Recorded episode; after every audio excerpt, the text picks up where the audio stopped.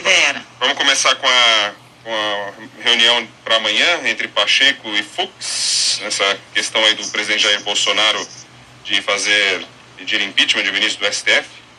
Sim, Bocardi, marcaram uma reunião de emergência aí, uma reunião fora da agenda para amanhã.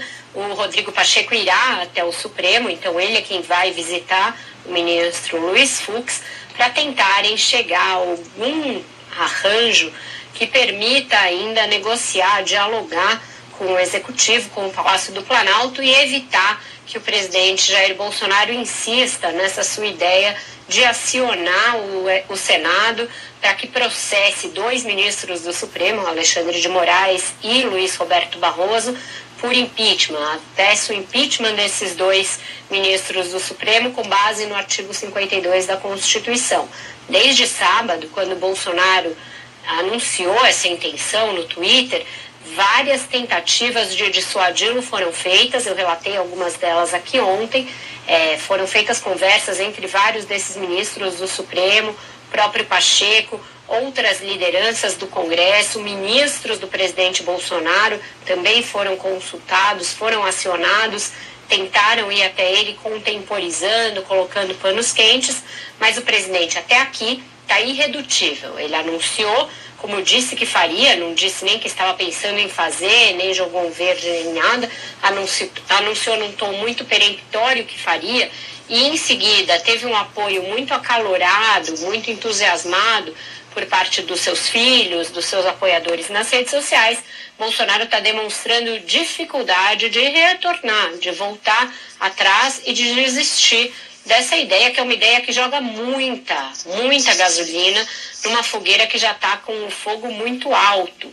Então, é, os ministros ainda não desistiram, eles alegam para o presidente que isso vai jogar o país numa espiral de crise entre os poderes, que vai agravar muito a situação, que vai dificultar a situação de dois nomes que estão com a sua é, aprovação à espera no Senado, o, o futuro é, ministro do STF, André Mendonça, o atual Procurador-Geral da República, Augusto Aras, que tem a sua recondução também já enviada por Bolsonaro e lá parada no Senado. Eles também alegam dificuldade para a agenda econômica do governo, tanto no Congresso quanto no Supremo, porque tem muita judicialização de pautas econômicas importantes que podem sofrer as consequências desse acirramento, mas ainda assim o presidente está disposto a levar a cabo essa ideia. Rodrigo Pacheco já deixou claro que não vai instaurar impeachment contra Alexandre de Moraes e Barroso, que se chegar lá ele não vai tomar nenhuma providência. Então, é um constrangimento a mais que se tenta evitar, de o presidente ir até lá, entregar uma coisa em mãos para o presidente da Sena do Senado e aquilo não resultar em nada. É, acho que o presidente já percebeu que vai perder essa parada, mas não tem como voltar atrás, né, Vera? Até porque está insuflando ali o pessoal do cercadinho com esse discurso, mas ele já sabendo que vai perder, hoje já começou uma, com uma vacina, né? Deu uma entrevista dizendo que não vai tentar cooptar os senadores e tal.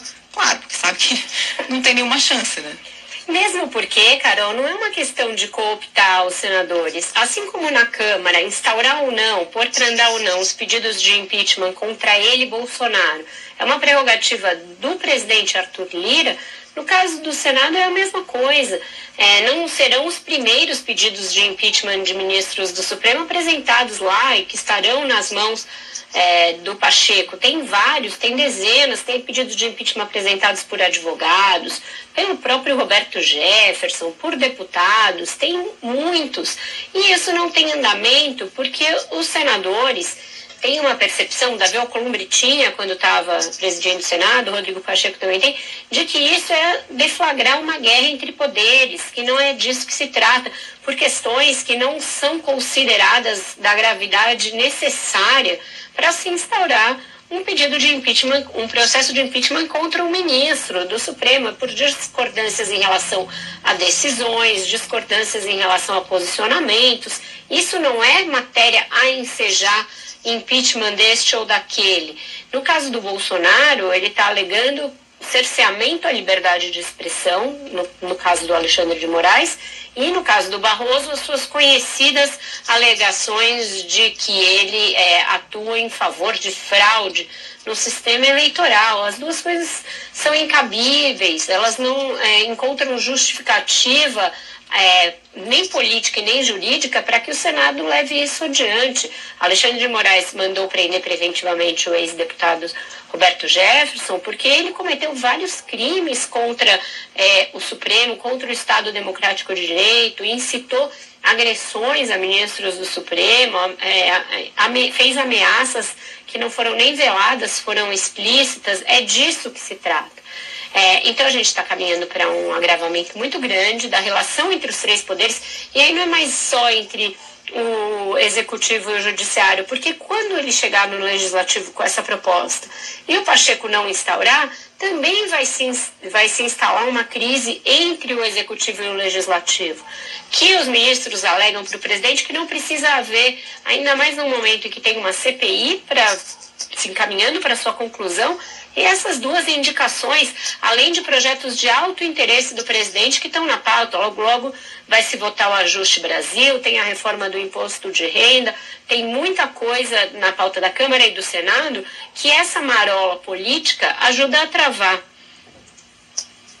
É, e desses pontos, você estava olhando aqui, você estava falando eu estava pensando, né? É, nos dois casos, se a gente pegar tanto lá o deputado, é, foge agora o nome dele, o Fortão do Rio de Janeiro, e Daniel Silveira. Daniel Silveira. E também o outro do Rio de Janeiro, mas nem tão fortão, é, que daí é Roberto Jefferson. É, a gente são casos que assim qualquer pessoa com mais sobriedade vê que ultrapassou qualquer limite da, do, do, do, do, aceitável, né? É, um é querer colocar fogo, o outro é parecer com arma e tudo quanto é canto. Quer dizer, são coisas que fogem ali do, do limite do aceitável é, para você discutir uma questão de liberdade de, opinião ou de, ou de expressão. São casos que vão bem além. E ainda nesse... E até porque estão conclamando as pessoas à, à ação, Rodrigo. Claro. É, ou eles dizem que eles vão pegar uma arma e vão pegar as pessoas na, na porrada, ou chamar para um duelo, ou coisas assim, ou eles incitam os seus seguidores a fazê-lo. Amanhã ou depois, essas ameaças, elas deixam o espaço virtual e chegam a virar um atentado contra um ministro do Supremo eventualmente, e aí? Em que situação nós estaremos como democracia? E ainda temos aí o general Heleno, numa entrevista ontem, né? Ele voltou com aquela mesma conversa do, do próprio presidente Bolsonaro, né? Dizendo que, que realmente tem a possibilidade de intervenção militar, que as Forças Armadas poderiam ser ali uma força reguladora ou controladora de qualquer coisa, que a gente já falou sobre isso aqui, o presidente já tinha falado, então a gente percebe que a conversa entre eles ali, né, do dia a dia, eles enxergam isso dessa maneira enxergam isso dessa maneira, é uma leitura golpista do artigo 142 da Constituição, porque ele diz ali das prerrogativas e das missões constitucionais das Forças Armadas, mas não dá a elas esse papel de poder moderador, ou seja, de um quarto poder, de um poder que teria a prerrogativa de, em caso de impasse, decidir quem está certo. Não é isso que a Constituição diz no seu texto, isso já está claro em várias ocasiões. O próprio Supremo Tribunal Federal já se manifestou a esse respeito. O ministro Luiz Fux foi o relator de um acórdão vencedor no Supremo, dizendo isso, refutando essa hipótese de as Forças Armadas serem chamadas a atuar como um poder moderador. O ex-ministro, ex-presidente do Supremo, o ministro Carlos Aires Brito, também fez o mesmo em artigos, em entrevistas. E ontem, a ministra Carmen Lúcia, numa entrevista a Miriam Leitão, na Globo News, deixou isso bastante claro. As Forças Armadas nem são um poder e muito menos um poder moderador. Não existe poder moderador no presidencialismo brasileiro. Falei disso aqui ontem, falei em outras ocasiões, porque isso é preciso que a gente frise como uma maneira de educação cívica, educação democrática do nosso ouvinte, do nosso espectador, para que não prosperem fuxicos de internet, essas interpretações errôneas a respeito da nossa Constituição, do nosso ordenamento jurídico, porque isso vai funcionando mais ou menos como um telefone sem fio. A pessoa de tanto ouvir acaba ficando em dúvida. Foi o que aconteceu com o voto impresso, foi o que aconteceu com os riscos de vacinas, coisas que não são passíveis de questionamento porque não, não são interpretativas, umas são científicas e as outras são baseadas em dados ou numa letra escrita da lei que não permitem esse tipo de interpretação ou negacionista ou golpista. A Constituição a democrática ela foi muito clara em deixar é, patente a tripartição de poderes. Não são quatro esses poderes. As Forças Armadas elas não têm esse papel de árbitro, de juiz, de decidir, de dirimir um conflito. Não é disso que o Constituinte tratou quando estabeleceu as funções das Forças Armadas. Então não dá para brincar com isso. Isso é uma coisa que não dá para brincar. Hoje o general Braga Neto esteve numa audiência na Câmara, em razão daquela sua fala ao, ao presidente da Câmara, Arthur Lira, de que poderia haver problemas com as eleições, etc., caso não houvesse voto impresso. Ele deu uma contemporizada a respeito dessa interpretação sobre o artigo 142, Rodrigo, mas foi a outro extremo. O que, que, ele fez? Ele simplesmente negou a existência da ditadura militar no Brasil. Um país que tenta reescrever o seu passado é um país que está disposto a rasgar a Constituição no seu futuro. Então, é no presente que a gente tem de atuar para não permitir esse tipo de releitura do passado. Se não houve uma ditadura no Brasil, o que houve então? Os direitos políticos foram cassados, pessoas foram presas e torturadas, desapareceram, é, partidos foram extintos, é, o Supremo Tribunal Federal sofreu intervenção, o Congresso ficou, chegou a, a ficar sem funcionar, pessoas foram exiladas. É, se isso não cumpre os requisitos do general Braga Neto para ser considerado uma ditadura, eu não sei o que cumpriria. E o que ele diz é de um cinismo atroz. Ele fala: se tivesse sido uma ditadura, muitos não estariam aqui para contar, muitos não estão aqui para contar. Muitos foram mortos no porão da ditadura, foram torturados barbaramente e mortos, tiveram seus corpos desaparecidos, sem que os seus parentes pudessem velar. E ele faz uma falsa equivalência, quer dizer que era um período de guerra e que foram cometidos excessos de ambos os lados. Excessos de quem não está no poder se cumpre com a lei. Quem eventualmente cometeu excessos tem de ser preso e ser processado, nunca torturado, nunca desaparecido em porão, e o Estado não é olho por olho, dente por dente. A gente não vive o estado de Leviatã. Quando vive, se trata de uma ditadura. É, mas é um governo que sempre tentou, e o presidente Jair Bolsonaro desde sempre, né, normalizar a intervenção militar, né, como se fosse algo dado e agora querendo dar esse verniz constitucional, né, quando o general Heleno diz que está previsto na Constituição, ele fica tentando dar um verniz de algum tipo de normalidade ou constitucionalidade para alguma coisa que é totalmente exceção, né? O que a gente teve de fato foi uma ditadura e, como você disse, muitos não estão aqui para contar. Só a Comissão Nacional da Verdade catalogou 434 mortos e desaparecidos, né? É, fazer uma, uma, analogia absurda aqui, mas é inevitável por tudo que a gente está assistindo.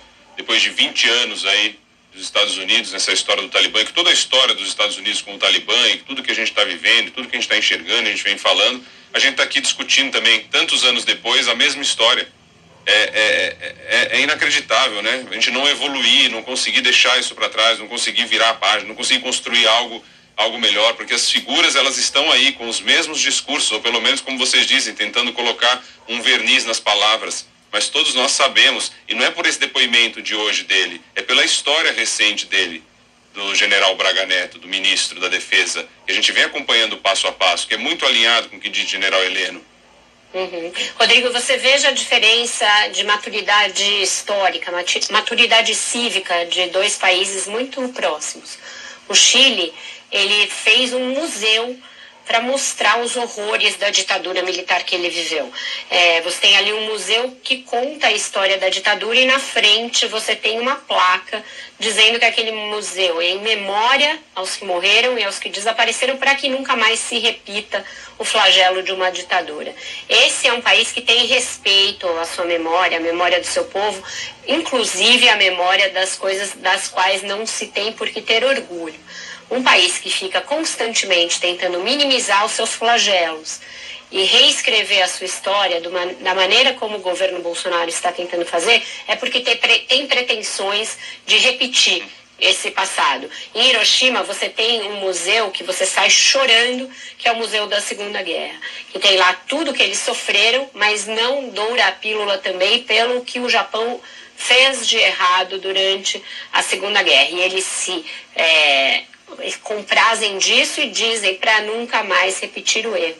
Esses são países que aprendem com as suas experiências históricas e tentam tirar delas uma evolução é, legal, é, legal no sentido das leis, é, civilizatória, é, inclusive de é, aprimoramento das suas instituições. O, o, Brasil parece viver patinando nesse passado, nesse, numa saudade de tempos que não foram bons, tempos que foram de exceção e que ninguém em sã consciência quer repetir. Que o Bolsonaro e o general Heleno não se enganem, não existe apoio majoritário na sociedade brasileira para qualquer aventura golpista. Eles não encontrarão esse apoio, não encontrarão nenhum tipo de condescendência por parte da sociedade brasileira. Nesse aspecto, os tempos mudaram muito. Naquela época havia é, um mundo bipolar, né, separado pela Guerra Fria, e havia apoio de empresas, até de setores da imprensa a um, um, golpe como o que aconteceu em 31 de março de 1964. Hoje isso aí não acontecerá. E convenhamos, né? Isso é, acho que é muito claro para a sociedade brasileira. A eleição de Jair Bolsonaro não foi para isso, né? Não foi enxergando isso, não foi querendo isso, não foi por isso.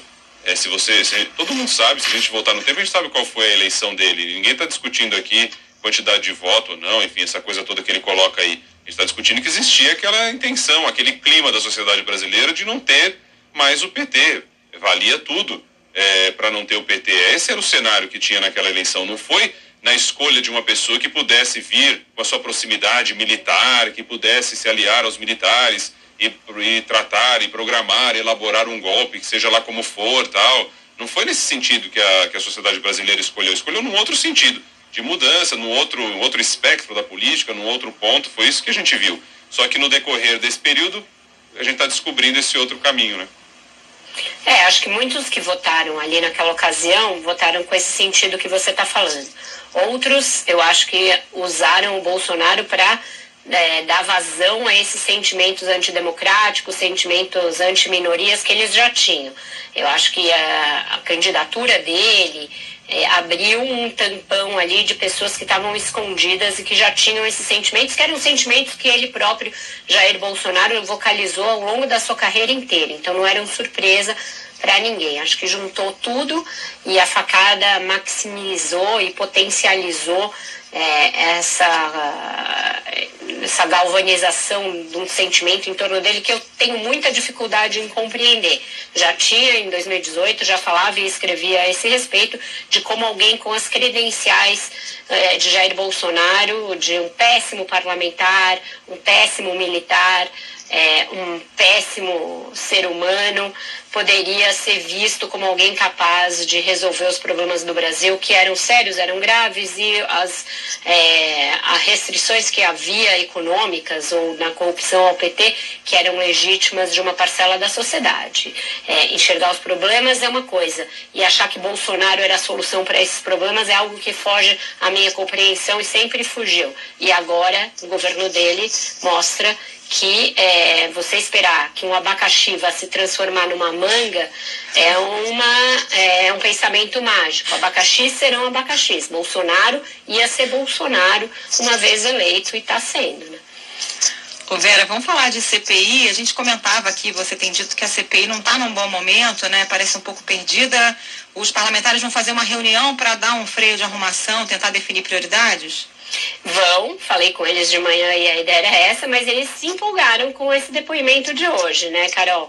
Depoimento do auditor do TCU é, abriu para eles ali uma avenida nova para fazer algo que eles me diziam de manhã que não fariam mais, que era antecipar as, os enquadramentos do Bolsonaro e de outros em crimes, deixar isso para o relatório final para não correr o risco de falar coisas que depois não constem no relatório final. Então, hoje ouvi, ouviram o auditor afastado do TCU, Alexandre Costa Silva Marques, que é aquele que é filho de um militar amigo do Bolsonaro, que passou para o seu pai um rascunho de um relatório que depois não foi levado adiante pelo TCU. Seu pai passou para o Bolsonaro e o Bolsonaro tornou público. Um telefone sem fio de um documento que não é um documento.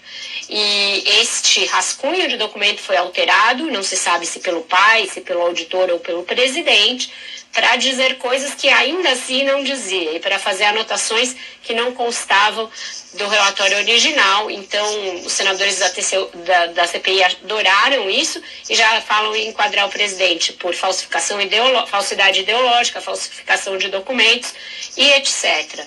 É, isso, de novo, é precipitado, é prematuro, porque a CPI precisa caminhar para um final que seja orgânico, que seja forte, que tenha começo, meio e fim, que foque nos principais crimes eventualmente cometidos e nos principais eixos de investigação e entregue uma justificativa para os enquadramentos e os indiciamentos.